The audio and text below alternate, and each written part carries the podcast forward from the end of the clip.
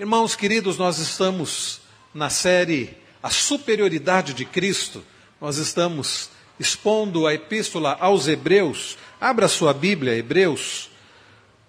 Hebreus capítulo 2.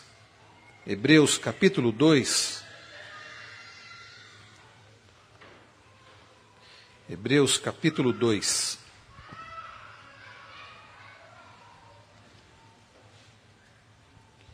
Nós vimos na semana passada, através do nosso irmão Cleiton, os versos 1 a 4, Hebreus 2, de 1 a 4, nós vimos na semana passada sobre uma advertência importantíssima. Nós aprendemos na semana passada, através do autor aos Hebreus, que nós, não, que nós precisamos nos apegar às verdades que já foram anunciadas, aquilo que o autor já havia anunciado no capítulo 1. E agora, meus irmãos, nós vamos ver dos versos 5 até o versículo de número 9. Hebreus capítulo 2, versos de 5 a 9. Eu lerei e peço que os irmãos acompanhem com bastante atenção a leitura da palavra do Senhor. Hebreus capítulo 2, a partir do versículo 5, nos diz assim: Pois não foi a anjos que sujeitou o mundo que há de vir, sobre o qual estamos falando. Antes, alguém, em certo lugar, deu pleno testemunho dizendo: Que é o homem que dele te lembres? Ou o filho do homem que o visites? Fizeste-o por um pouco, menor do que os anjos. De glória e de honra o coroaste, e o constituíste sobre as obras das, tuas mãos. Todas as coisas sujeitaste debaixo dos seus pés. Ora, desde que lhe sujeitou todas as coisas, nada deixou fora do seu domínio. Agora, porém, ainda não vemos todas as coisas a ele sujeitas. Vemos, todavia, aquele que, por um pouco, tendo sido feito menor que os anjos, Jesus, por causa do sofrimento da morte, foi coroado de glória e de honra, para que, pela graça de Deus, provasse a morte por todo homem. Até aqui, verso de número 9. Como oramos ainda há pouco, que o Senhor fale ao nosso coração através da Sua palavra. Irmãos queridos, eu creio que todos já, a essa altura da vida, já perceberam uma coisa. Esse mundo que nós vivemos é um mundo torto, é um mundo caído, é um mundo fora do eixo. Você já deve ter percebido isso. É um mundo onde nós fazemos planos e não conseguimos, por vezes, cumprir aquilo que planejamos, que desejamos. É um mundo, irmãos, que sofremos situações difíceis. É um mundo que não é um mundo onde as coisas funcionam direitinho, como deveriam ser. Não, não é um mundo assim. Você já tem certamente sofrido por causa disso. Porque você vive num mundo caído, num mundo imperfeito, num mundo fora do eixo. E nós sabemos, irmãos, o porquê disso. E neste mundo, nós experimentamos situações difíceis. Nós experimentamos, por exemplo, a natureza, que a criação do Senhor, que naquilo que foi criado perfeito, hoje nós experimentamos não nosso país, direto, é, não nosso país, mas no mundo se experimenta maremotos, terremotos, e tantos outros fenômenos terríveis. Nosso país experimenta, por exemplo, tempestades que causam alagamento, que causam grandes problemas. Nós vimos nesse início do ano o quanto a região de Minas Gerais, a região de Belo Horizonte, lá em Minas, região do Espírito Santo, Rio de Janeiro, o quanto as pessoas sofreram com as chuvas.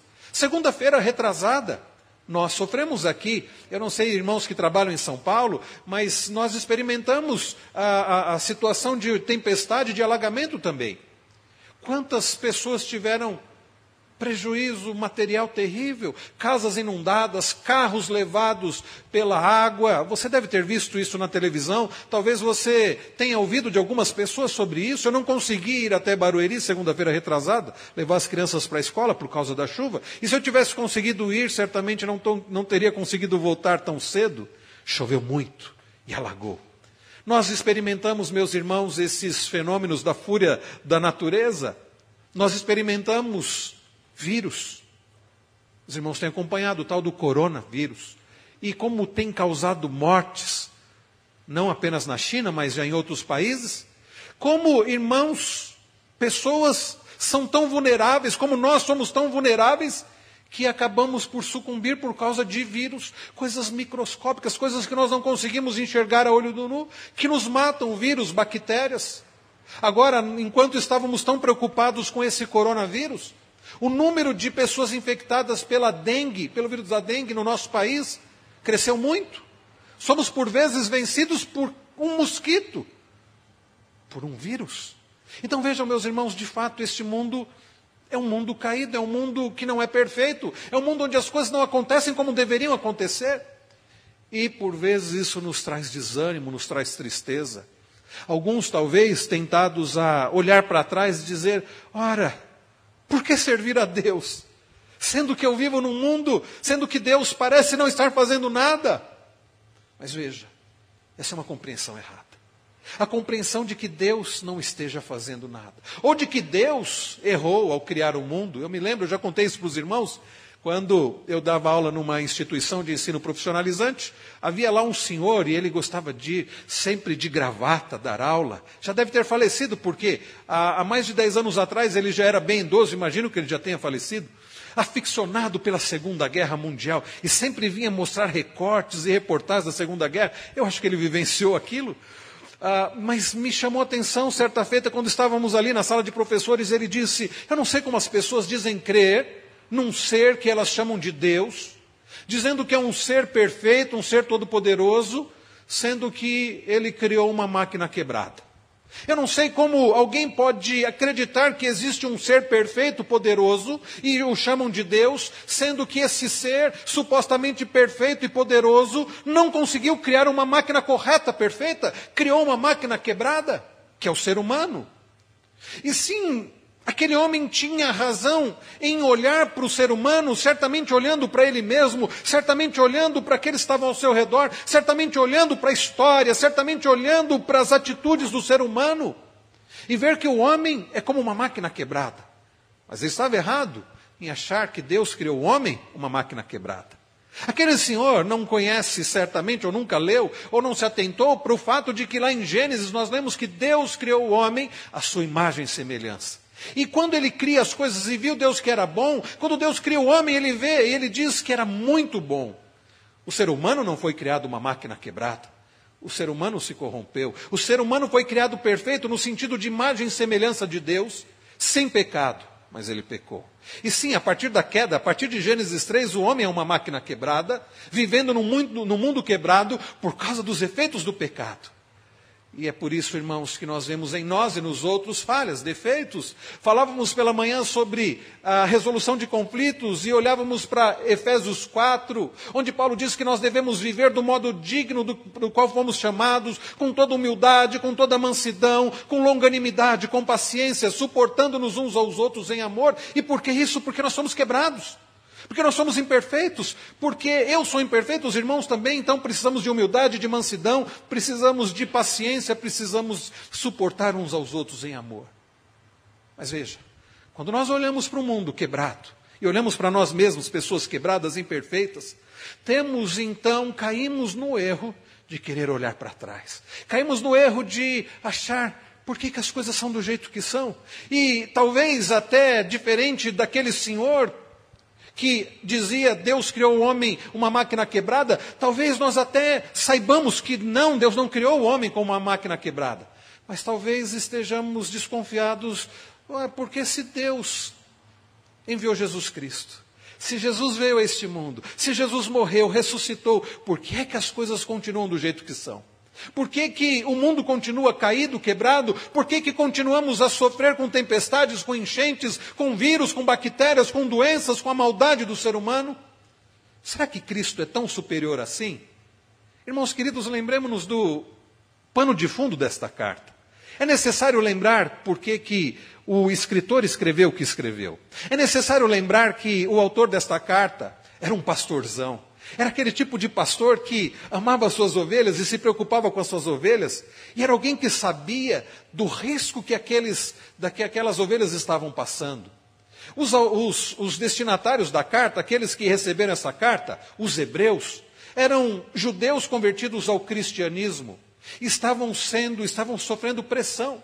Havia começado a perseguição. Eles estavam começando a experimentar perseguição. E certamente alguns estavam chegando para eles e diziam assim: Olha, será que não vale a pena você deixar tudo isso para lá? Essa história de seguir a Cristo, volte para o judaísmo. Essa história de achar que Cristo é maior do que as coisas. E lembremos-nos, o autor diz no capítulo 1 que Cristo é superior a tudo, a todos e que aos anjos. E talvez alguns estivessem ouvindo assim: olha, não, não é bem assim não. Jesus não é tão superior assim não. Jesus sofreu humilhação, Jesus foi crucificado. A Bíblia diz no Antigo Testamento: maldito aquele que for pendurado no madeiro. Será que esse Cristo que vocês seguem é tão grande assim? Olha só o que ele passou. E meus irmãos queridos, certamente o autor, inspirado pelo Espírito Santo, já prevendo esta situação, ou já imaginando que aqueles irmãos já estavam ouvindo esse tipo de coisa, ele escreve esse texto que nós acabamos de ler. O texto de hoje vai nos ajudar a entender o que Jesus está fazendo e como ele está fazendo. Porque a coisa certa, meus irmãos, é olharmos para esse mundo quebrado, caído, e para pessoas como nós, ainda imperfeitas, e olhar do ângulo certo. Qual é o ângulo certo? É olhar para o que Deus já tem feito. É olhar para o que o Senhor já fez, o que Ele está fazendo, e olhar com esperança para aquilo que o Senhor ainda fará. Então, o mundo, então a solução para você enxergar esse mundo como realmente é, é você começar a enxergar esse mundo pelo ângulo do que Jesus está fazendo, enxergar a nossa cidade, Jundiaí, pelo ângulo daquilo que Jesus já está fazendo, enxergar, irmãos, o nosso estado, a nossa nação, enxergar este mundo pelo ângulo daquilo que o Senhor já fez, daquilo que o Senhor está fazendo e daquilo que o Senhor fará. O texto de hoje, então, vai nos ajudar a entender o que o Senhor fez, está fazendo e fará. Em resumo, hoje veremos que Jesus veio ao mundo para reerguer a humanidade, por meio de se humilhar até o ponto de morrer. Eu vou repetir. Nós aprenderemos hoje que Jesus veio a este mundo com o intuito de reerguer a humanidade quebrada, caída, através da sua humilhação e morte, morte até a morte de cruz, e aquilo que ele fará ainda. Irmãos queridos, a primeira coisa, então, a, que nós precisamos olhar aqui é sobre a situação do homem após a queda. Esta carta foi escrita para encorajar irmãos nossos, do, irmãos nossos do passado, cristãos como nós, cristãos que estavam passando por momentos difíceis. Esta carta foi escrita para encorajar esses homens e mulheres a não desanimarem mas se apegarem mais e mais àquele que é todo-poderoso, àquele que é todo amoroso, àquele que se entregou em favor do seu povo. E assim como aqueles nossos irmãos do passado precisavam desse encorajamento, você e eu nós precisamos. Por isso, irmãos, esta carta, ela é tão atual, ela é tão necessária para nós hoje, 2020. Pessoas que vivem em pleno século 21, pessoas que moram na cidade de Jundiaí como nós, precisamos desse encorajamento. No capítulo 1, nós vimos que o autor escreveu sobre a superioridade de Cristo, ensinando que ele é maior do que os anjos, ensinando que Jesus é maior do que todos. É a revelação superior e ele é superior aos anjos. Então o povo de Deus estava começando a enfrentar perseguição naqueles dias e muitos estavam passando pela tentação de largar tudo Muitos, como eu disse, estavam enfrentando a tentação de voltar para o judaísmo, voltar para as coisas que eram inferiores. Não é uma coisa absurda? Você deixar aquilo que é superior em favor de algo que é inferior. Eu não sei se você se lembra, quando era pequeno, eu me lembro de um programa que tinha naquele uh, Domingo no Parque do Silvio Santos, que tinha um programa que havia uma cabine em que a pessoa entrava na cabine e ela colocava fones de ouvidos. E então o Silvio Santos falava assim: você troca uh, este, este carro por uma, por uma telecena, não sei se na época tinha aquela telecena, o que, que era? Era o carnê do baú da felicidade. Você troca um carro zero quilômetros por um carnê do baú da felicidade, e a pessoa com aquele fone de ouvido, sem entender, sem saber o que estava sendo falado, proposto, às vezes ela dizia sim. E a gente ficava em casa dizendo: que absurdo, não faça isso, não troque um carro. E o carro zero era um Fusca, zero quilômetro, aquele Fusca branquinho, bonito, né? E, e, a gente ficava, eu era criança, eu pensava, mas que estupidez, a pessoa está trocando um carro zero por um carnê do baú da felicidade. Às vezes a pessoa fazia um bom negócio sem entender o que estava sendo proposto. Agora, imagine, irmãos, alguém sabendo de uma proposta tão absurda como essa, trocar um carro zero quilômetro, ainda que fosse na época um Fusca, e era um belo carro, não é? Trocar um carro zero quilômetro por um carnê do baú da felicidade. Imagine alguém trocar aquilo que é, aquele que é superior, Jesus Cristo, por coisas que apenas apontavam para Cristo. Alguém trocar aquele que é o sacerdote perfeito por leis que não têm poder, porque nós não temos poder de cumprir as leis. Trocar aquele que é o Rei dos Reis por pessoas que não conseguem governar a si mesmas. Trocar aquele que é a própria revelação de Deus, o Verbo que se fez carne, para acreditar em coisas, por vezes até mentirosas. Então, meus irmãos, a tentação daqueles irmãos seja talvez a nossa tentação hoje, de querer olhar para trás. As pessoas estão curtindo aí o carnaval. Será que eu não deveria estar com eles? As pessoas estão na festa da carne, dando, é, extravasando as emoções, dando vazão para os seus desejos. E você aqui na igreja? E diante das tentações de voltarmos para aquilo que é inferior, e mesmo para um legalismo, nós precisamos lembrar que nada é melhor do que Jesus Cristo, que é superior a todas as coisas. Que nada nem ninguém, como nós falávamos pela manhã, olhando para o Salmo 16, pode dar tanta alegria, felicidade e paz como nós, Deus. Então, nesta noite, nós somos lembrados pela palavra do Senhor, encorajados pela palavra do Senhor, a não desistir, a não olhar para trás, a buscar conforto, força naquele que é superior. Irmãos queridos, nós somos tentados muitas vezes a abandonar o caminho da fé e seguir pelo caminho mais fácil, o caminho largo deste mundo. Somos tentados a olhar para o que está acontecendo nesses dias do carnaval, a largar o caminho mais difícil, que é o caminho de busca do Senhor, de, inclusive um caminho por vezes de sofrimento por amor ao Senhor, para viver a vida mais fácil. Mas é a vida que leva à morte, à perdição. Então, o autor já nos ensinou que Jesus é maior do que tudo, Jesus é superior sobre tudo, e sua obra não pode ser impedida. E por essa razão, como vimos no, como nós já vimos, nós precisamos nos agarrar a essas verdades. Nós ouvimos domingo passado. Nós precisamos, e, e a palavra que o autor usa no verso de número 1 do capítulo 2, ele diz: por esta razão importa que nos apeguemos com firmeza.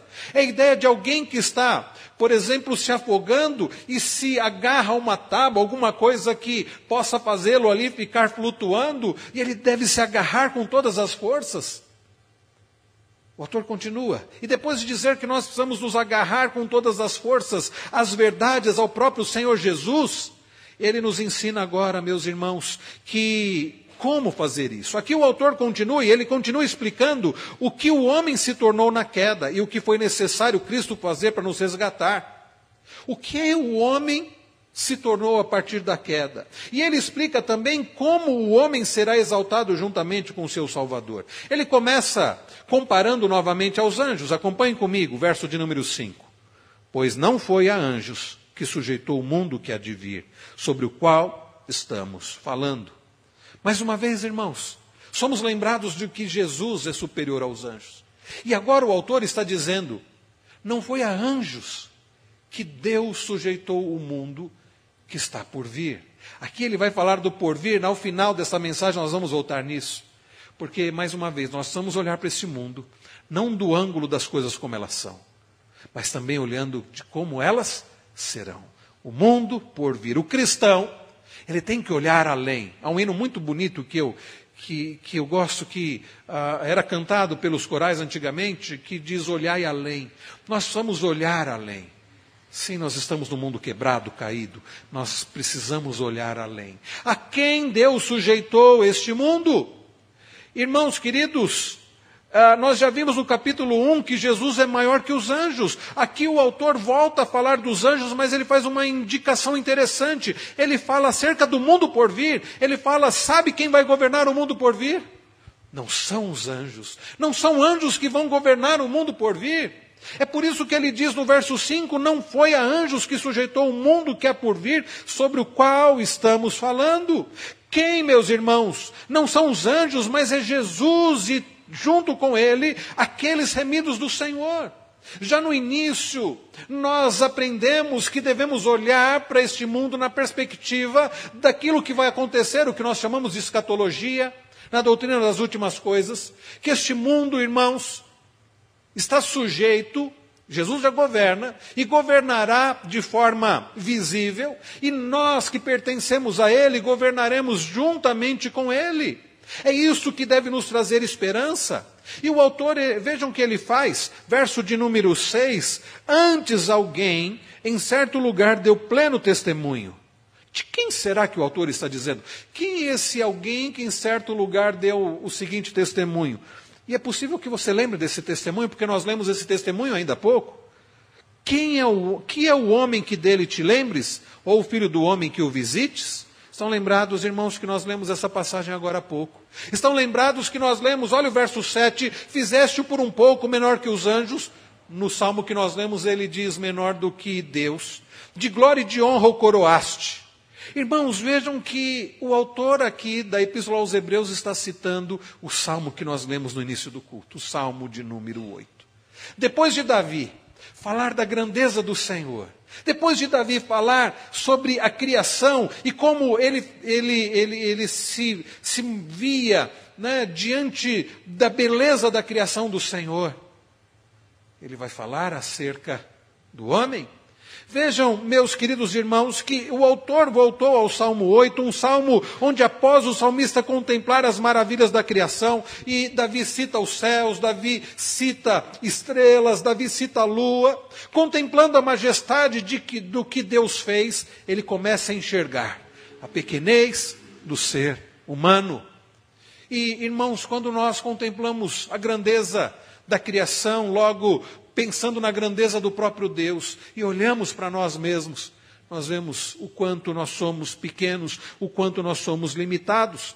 E, irmãos queridos, nós vemos que, através do Salmo 8, o homem é pequenininho diante da grandeza desse universo que Deus criou. É esta a visão que o salmista tem diante da grandeza de toda a criação, como nós, homens, somos pequenos. O salmista, no Salmo 8, que é um salmo messiânico que aponta para Cristo, ele mostra o ser humano e que todo ser humano também tem uma dignidade. Nós fomos criados imagem e semelhança de Deus. Quando nós lemos Gênesis 1 e 2, nós lemos acerca da criação, nós lemos que Deus criou o homem à sua imagem e semelhança. Homem e mulher os criou. Nós, meus irmãos, diferente de animais, nós somos criados imagem e semelhança de Deus. Diferente dos anjos, nós somos imagem e semelhança de Deus. O salmista, então, vai mostrar que o ser humano tem essa dignidade inerente, por mais distorcido que ele esteja por causa do pecado, por causa da queda. De fato, quando nós lemos em Gênesis 3, nós lemos a respeito da queda do homem, a respeito da desobediência, do pecado, e nós lemos acerca das consequências da queda. Existe aquilo que nós chamamos na teologia, eu vou citar aqui alguns, algumas, ah, algumas palavras da teologia, mas não é para confundir a cabeça dos irmãos, não, é apenas ah, ah, para mencionar os termos eh, que são usados, os chamados efeitos noéticos do pecado. Não sei se você já ouviu falar sobre isso. Efeito noéticos. Noéticos não é que vem de Noé, não. Vem da palavra grega nous, que é mente, e os efeitos que o pecado causou na mente do ser humano. De forma, queridos, que nós aprendemos através do estudo acerca do ser humano e da queda na teologia, nós aprendemos que o pecado atingiu o intelecto do ser humano. Por que é que Davi no Salmo 51 diz assim: Cria em mim, ó Deus, um coração puro. Renova dentro de mim um espírito inabalável. Porque, irmãos, o pecado corrompeu o nosso coração. E nós sabemos que quando a Bíblia usa a palavra coração, é o centro do ser humano, é a fonte de onde procedem os nossos desejos, o nosso raciocínio, o nosso intelecto, as nossas emoções, a nossa vontade. É do coração. O pecado atingiu o coração do ser humano as nossas decisões, os nossos desejos, a nossa vontade, o nosso raciocínio está todo contaminado pelo pecado. É por isso que o ser humano passa a ter sentimentos que não deveria ter, desejos que não deveria ter, é, é, passa a fazer escolhas que ele não deveria fazer, da, tomar atitudes que ele não deveria tomar. Efeitos noéticos do pecado. É o que nós chamamos da depravação total. O ser humano foi afetado em todo o seu ser pelo pecado. Não ficou uma parte do ser humano que não tenha sido afetada pelo pecado. Isso é ideia de depravação total. Estão entendendo, meus irmãos? Então, o ser humano, afetado pelo pecado desde a queda, agora ele passa a desejar coisas pecaminosas, agir de forma pecaminosa, sentir coisas pecaminosas por causa do pecado. Mas há um erro, e eu já vi gente interpretando de forma equivocada a chamada doutrina da depravação total. Achando que o fato de que o pecado atingiu todo o ser humano, as suas faculdades, a sua mente, é, destruiu a imagem e semelhança que o homem foi criado de Deus. Isso não é verdade. Nós não cremos que depravação total signifique que o homem deixou de ser imagem e semelhança de Deus. Nós não cremos que os efeitos noéticos do pecado, nós não cremos que o fato de que o pecado atingiu o ser humano de forma completa tenha feito com que a imagem e semelhança tenha sido destruída.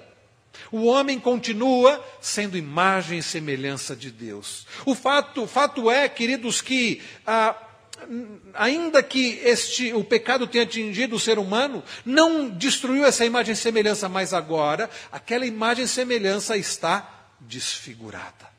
Nós olhamos para o ser humano e temos dificuldade de enxergar a beleza do Senhor o poder do Senhor, a santidade do Senhor. Nós olhamos para o ser humano e, por vezes, ao invés de enxergar amor, vemos egoísmo. Ao invés de vermos amor pelo próximo, vemos o ser humano sendo egoísta. Mas, mesmo assim, o homem ainda carrega a imagem e semelhança de Deus. O maravilhoso é o que Deus está fazendo em Cristo Jesus. É restaurando em nós essa imagem e semelhança, nos conformando à imagem do seu Filho Jesus, que é a expressão exata do seu ser, como nós vimos no capítulo 1. Irmãos queridos, o salmista, então, no Salmo 8, mostra que o ser humano, então, ainda tem essa dignidade. Por mais distorcido que ele esteja por causa do pecado da queda, ainda ele carrega a imagem e semelhança. Há uma glória e uma honra que pertencem a nós como seres humanos, que os anjos não têm. O Salmo 8 retoma alguns conceitos vitais para que a gente possa entender o tamanho da queda. E assim a gente possa entender o tamanho da redenção. Para nós entendermos o tamanho, a extensão da queda, nós vamos, aliás, para nós entendermos o tamanho da redenção, nós precisamos entender o tamanho da queda. Para que nós possamos entender a profundidade, o tamanho da redenção, nós precisamos entender o tamanho da queda. Então ele fala sobre o homem como imagem de Deus, e ele fala do homem como protetor e dominador do mundo. Irmãos queridos, Deus criou o homem como representante visível do Deus invisível. Quando nós lemos Gênesis 1 e 2, nós podemos ver que Deus cria o homem, e Deus então coloca o homem como vice-regente. Nós não temos tempo para visitar Gênesis e falar sobre esses conceitos, e falar sobre o mandato cultural, o mandato espiritual, o mandato social. Em um outro momento nós podemos falar sobre eles, mas resumidamente, irmãos, fato é que Deus cria o homem e o coloca como é, vice-regente na criação. Deus coloca o homem, homem e mulher, e ele diz assim: dominem sobre a criação, dominem sobre os animais, dominem sobre a criação. Coloca o homem como seu mordomo. O homem foi feito pouco menor do que os anjos e coroado de honra e de glória. O que significa aqui um pouco menor? Olha o verso de número 7. Ele diz assim: Fizeste-o por um pouco menor que os anjos, de glória e de honra o coroaste, e o constituíste sobre as obras das tuas mãos. A ideia aqui, meus irmãos, é que, pouco menor do que os anjos, nós temos um privilégio que os anjos não têm. Que privilégio é esse? Nós, Homens, mulheres, crianças, nós somos imagem de Deus. Nenhum anjo foi criado imagem e semelhança de Deus. Nenhum anjo é imagem de Deus. Mas nós temos limitações. É verdade que nós temos limitações que os anjos não têm. Os anjos, por exemplo, eles são seres espirituais. É por isso que eles não têm limitações como nós. Eles podem se deslocar de forma que nós não podemos. Eles podem fazer coisas que nós não podemos fazer. Nós, eles são seres espirituais, eles não são de carne e osso, nós precisamos de comida, eles não precisam, nós somos de água, eles não precisam, nós somos de oxigênio, eles não precisam, eles não precisam de nada disso. Eles não adoecem. Eles, meus irmãos, principalmente diferente de nós, eles têm acesso ao trono da glória do Criador. Eles podem comparecer diante do trono da glória de Deus Isso nós não podemos fazer, nem Adão pôde fazer antes da queda, e os anjos podem fazer. Adão e Eva, queridos, receberam de Deus, como sua imagem, o domínio sobre toda a terra. Mais uma vez eu insisto, Deus fez o homem como imagem e semelhança, um representante visível do Deus invisível. Cabia ao homem e à sua esposa, cabia aos nossos, aos nossos primeiros pais, Adão e Eva, exercerem essa regência sobre todas as coisas. Apenas a humanidade, dentre a criação, recebeu essa tarefa de domínio. Apenas a humanidade, dentre toda a criação, tinha essa comunhão com Deus, foram, foi criado imagem e semelhança de Deus e podia exercer domínio sobre todo o restante da criação. Deus colocou o homem no seu jardim como seu representante e ordenou que cultivasse, que guardasse aquele jardim. Muito bem, quando nós olhamos Gênesis 1 e 2, é maravilhoso. O homem foi colocado como profeta, como sacerdote, como rei. O homem foi colocado, meus irmãos, como rei sobre a criação, para dominar debaixo, é claro, do governo do próprio Deus. Mas ele falhou. Ele não dominou nem a si mesmo. Ele não cuidou, governou nem mesmo, ao, ao, ao, menos, a sua esposa. Então, ele seria o rei e ele falhou. Além disso, ele seria o profeta sobre esse mundo, pois ele iria explorar, investigar a verdade de Deus, aplicar essa verdade mas ele falhou. Então, é, além disso, ele seria o próprio sacerdote deste mundo, pois ele faria proteção da bondade, da santidade desta criação contra os inimigos de Deus, sendo o seu representante de Deus na terra, o sacerdote. Mas ele falhou. Então o homem falhou como profeta, como sacerdote, como rei. O homem falhou como representante visível que ele deveria ser do Deus invisível. E é isso que nós temos experimentado desde a queda. E toda a criação tem experimentado dores desde a queda. Adão e Eva eram regentes do planeta, vice-regentes, os responsáveis pelo seu bem-estar.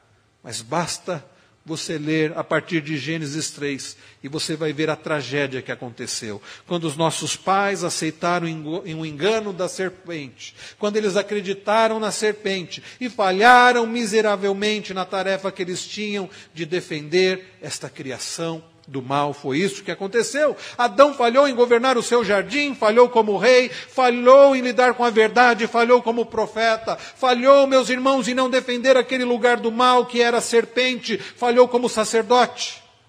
Adão falhou como representante visível do Deus invisível. E desde então, meus irmãos, o mundo tem funcionado fora do eixo. O mundo tem funcionado desta maneira torta. Esse mundo anda como que desgovernado, porque nós perdemos o nosso lugar de domínio, porque o homem não tem mais domínio. Ah, veja no versículo 8 o triste resultado de tudo isso. Olhem comigo, verso de número 8. Todas as coisas sujeitaste debaixo dos seus pés. E esse é o grande problema que a gente encontra ao tentar lidar com esse mundo. Deus sujeitou todas as coisas ao nosso domínio. O homem foi criado representante visível do Deus invisível. E esse mundo, meus irmãos, não está mais sob o nosso controle. Quando eu citei no início de inundações, quando eu citei no início desse sermão sobre vírus, isso nos mostra que nós não temos domínio sobre este mundo este mundo caído. Este mundo não está sob o nosso controle. Claro que não. O pecado domina os nossos pensamentos, as nossas ações, os nossos corações. Os animais não aceitam a nossa liderança. As coisas não estão sob o nosso controle. A pergunta é: será que está tudo perdido? Mais uma vez, cuidado. Nós precisamos olhar para esse mundo na perspectiva do Senhor, naquilo que Deus fez, naquilo que Deus está fazendo e naquilo que Ele fará. Será, queridos, que teremos de lidar com o mundo caído para sempre? A resposta é não. E neste texto, queridos, nós temos as boas notícias.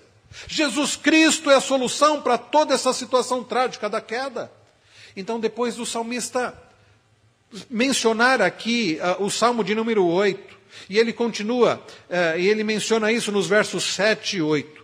Nós vemos, queridos, que ao olhar para o verso de número 9, que a encarnação de Cristo e a sua humilhação resolvem o problema deste mundo. Eu vou repetir. A encarnação de Cristo e a sua humilhação E mais à frente nós veremos também a sua exaltação. Resolvem o problema deste mundo. Olhe comigo o início do verso 9. Vemos, todavia, aquele que, por um pouco, tendo sido feito menor que os anjos, Jesus, por causa do sofrimento da morte, foi coroado de glória e de honra, para que pela graça de Deus provasse a morte por todo o homem. Vemos, todavia, aquele que por um pouco, tendo sido feito menor que os anjos.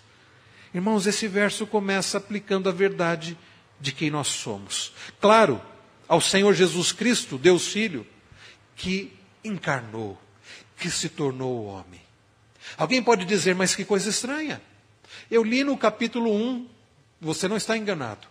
Eu li no capítulo 1 que Jesus Cristo é superior aos anjos. Você leu certo no capítulo 1. Mas agora, nós lemos aqui o, salmo, o, o, autor aos Hebreus, citando o Salmo 8, e dizendo aqui, aplicando a Jesus, dizendo, tendo sido feito menor que os anjos.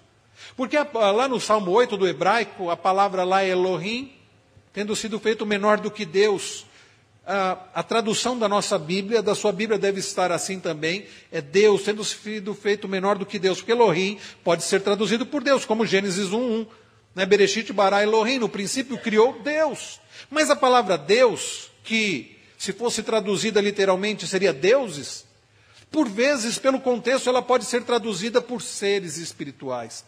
Em alguns casos, pode ser traduzida por anjos. A tradução do, do Antigo Testamento para o Novo a, a tradução do Antigo Testamento para o grego, o Salmo 8, a palavra Elohim foi traduzida por anjos. E o texto que o autor de Hebreus usa do Salmo 8, traduzido para o grego, usa essa tradução de anjos ao invés de Deus. E é por isso que ele passa aqui, ele cita o Salmo 8, não dizendo tendo sido feito por pouco menor do que Deus, mas por pouco menor do que anjos. E aí você pode agora ficar com uma grande dúvida. Eu fiquei com essa dúvida quando eu li esse texto. Ora, no verso no capítulo 1, o autor aos Hebreus diz que Cristo é superior aos anjos. Mas agora, no capítulo 2, ele diz que Cristo foi feito por pouco menor que os anjos. Afinal de contas, Jesus é superior ou inferior a anjos? Irmãos, nós vamos entender o que significa o fato de que Jesus foi feito por um pouco menor do que os anjos. No capítulo 1, de fato, o autor está certo dizendo que Jesus é superior aos anjos. O que significa dizer que Cristo foi feito por pouco é, é, inferior aos anjos? O que o autor está explicando é o seguinte: sim, Jesus é maior do que os anjos, pois ele é o Deus criador de todas as coisas. No entanto, quando Jesus encarna, quando Jesus assume a natureza humana, quando Jesus, meus irmãos, toma para si a, nat a, nossa natureza humana, aqui neste momento da encarnação de Cristo, no que nós chamamos de estado de humilhação, ele está sendo feito por pouco menor do que os anjos.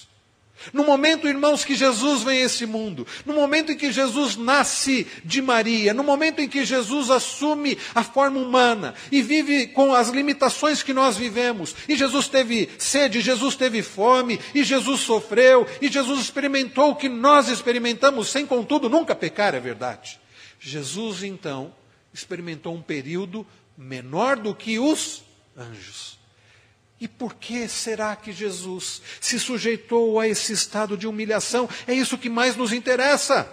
O fato, meus irmãos, sim, é que Jesus experimentou esse chamado estado de humilhação, mas o texto agora, a partir de agora, está focado não mais em quem Jesus é, mas no que ele fez por nós. Você já parou para pensar? O que levou o Rei dos Reis? O que levou o Senhor dos Senhores? Aquele que nós lemos lá em João 1:1, que era o Verbo, e o Verbo estava com Deus e o Verbo era Deus. O que levou o Deus Todo-Poderoso a assumir a forma humana? O que levou Jesus Cristo, que antes era Deus, somente Deus e continua sendo Deus, mas agora assumindo uma forma humana, natureza humana por completa? E não podemos dizer de forma alguma que Jesus seja 50% Deus e 50% homem. Jesus Cristo, desde a encarnação, ele é 100% Deus e 100% homem. E sabe o que é muito profundo de pensar? Que Jesus o será assim para todo o sempre. Assim como Jesus subiu com o corpo, com aquelas feridas que Tomé precisou tocar, Jesus continuará naquele corpo por toda a eternidade. Mas a pergunta é: o que levou o Rei dos Reis, o Senhor dos Senhores, sendo Ele o Deus Todo-Poderoso, assumir a forma humana, se humilhar, passar por esse estado de humilhação? Ele fez tudo isso, meus irmãos, porque era necessário para a nossa redenção. Era necessário que o representante da raça humana fosse humano. O primeiro falhou. O representante visível do Deus invisível falhou, que foi o primeiro Adão. Mas o segundo Adão, Jesus Cristo, representante visível do Deus invisível, sendo ele a expressão exata do seu ser, sendo ele o próprio Deus, não falhou, não. Ele veio a este mundo, ele assumiu a forma humana, a forma de servo. Aqui ele viveu, aqui ele sofreu, aqui ele padeceu, aqui ele foi humilhado, traído, cuspido, rejeitado. Aqui ele foi profundamente ferido e morto, crucificado. Experimentou no seu estado de humilhação a parte mais inferior desse estado de humilhação, que foi a cruz. Mesmo tendo dito, Pai, se possível, passa de mim esse cálice, ele disse, contudo, seja feita a tua vontade.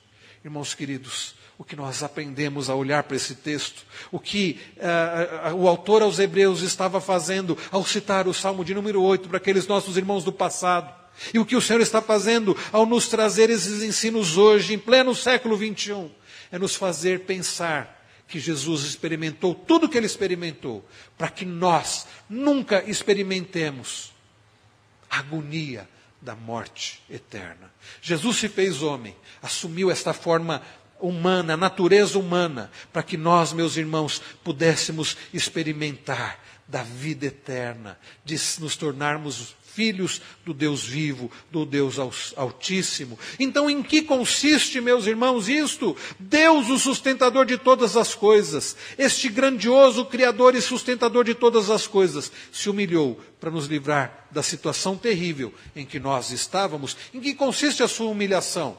O fato dele ter se encarnado o fato dele ter assumido a natureza humana, dependido de comida, de água, de oxigênio. Jesus, querido, se tornou um de nós. O Emanuel, Deus conosco, por amor, por graça, Jesus Cristo se fez homem para assumir a nossa condição, para se identificar com cada um de nós. É maravilhoso quando chegarmos no capítulo 5, no capítulo 4, nós vamos ver isso.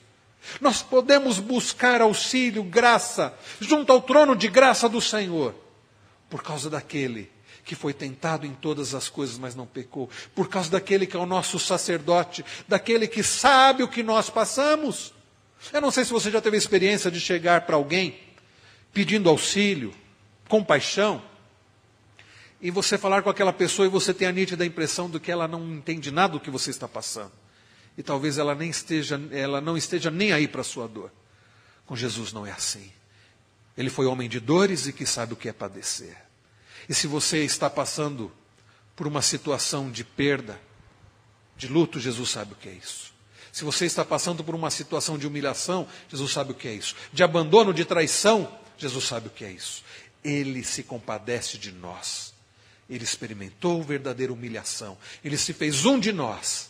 Ele experimentou as nossas dores os nossos sofrimentos, numa medida muito maior do que nós experimentamos. E Ele tem compaixão da minha vida e da sua vida. Por amor, por graça, Jesus se fez homem. Muitos dos leitores que estavam sendo tentados a voltar para o judaísmo, talvez estivessem pensando: será que Jesus é grande mesmo? Será que o fato dele se humilhar tanto não fez dele alguém pequeno? Não! Jesus, ao se humilhar, demonstra a grandeza do seu amor. Ah, mas a pergunta que fica, e eu termino com isso é: se Jesus resolveu tudo na cruz e na ressurreição, Richard Phillips, um dos comentaristas que eu li, ele traz essa pergunta: se Jesus resolveu tudo na cruz e na ressurreição, por que continua tendo tanto problema nesse mundo? Era isso que provavelmente aqueles primeiros leitores se perguntassem. Talvez seja isso que você esteja se perguntando. Bom, se Jesus Cristo se humilhou, se Jesus Cristo venceu, a, foi crucificado, venceu a morte.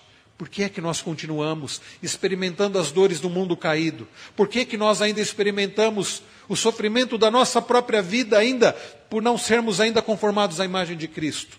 Olhe comigo a continuação do verso de número 9. Ele diz no final: Foi por causa do sofrimento da morte, foi coroado de glória e de honra para que pela graça de Deus provasse a morte por todo o homem. Foi coroado de glória e de honra. Jesus Cristo, meus irmãos, ele foi coroado. O texto não diz que Jesus será coroado de glória e de honra. Há um cântico que nós mudamos a letra. Nós não cantamos coroamos a ti, ó Rei Jesus. Nós dizemos coroado, porque Jesus já foi coroado de glória e de honra. Sabe, meus irmãos, mesmo vivendo nesse mundo caído com tantos problemas, nós não precisamos ter dúvida de que Cristo já reina. Cristo já reina, mas ele não reina visivelmente ainda. Vejam o que diz o verso de número 5, a continuação do verso 5, a parte B do verso 5, ele diz sobre o qual, eh, ele diz, aliás, o início do verso 5, pois não foi a anjos que sujeitou o mundo que há de vir, sobre o qual estamos falando, mas a Cristo. Olhe comigo o verso de número 8. Todas as coisas sujeitaste debaixo dos seus pés. Ora, desde que lhe sujeitou todas as coisas, nada deixou fora do seu domínio. Todas as coisas sujeitaste debaixo dos seus pés. Agora, meus irmãos, ele diz: ainda não vemos todas as coisas a ele sujeitas. Nós ainda não vemos todas as coisas a ele sujeitas. Mas deixa eu dizer uma coisa para você: Jesus já está reinando. Mas Jesus um dia reinará visivelmente. Você precisa crer de todo o seu coração que Jesus vai voltar. E que Jesus, meus irmãos, vai transformar isto aqui. Como nós lemos lá no final de Apocalipse, ele vai fazer novas todas as coisas. Ele vai enxugar do meu e dos seus olhos, dos meus e dos seus olhos, toda lágrima. E Jesus disse, e ele prometeu isso, que ele fará nova todas as coisas. Não haverá mais pranto, não haverá mais choro, não haverá mais dor, não haverá mais luto. Meus queridos irmãos, o Senhor vai fazer novas todas as coisas. E Ele vai reinar visivelmente. E nós reinaremos com Ele para todo o sempre. Irmãos queridos, vamos olhar para este mundo da perspectiva do Senhor, daquilo que o Senhor já está fazendo através de Cristo. Ele veio este mundo, Ele se humilhou, Ele já está coroado de glória e de honra, e Ele voltará.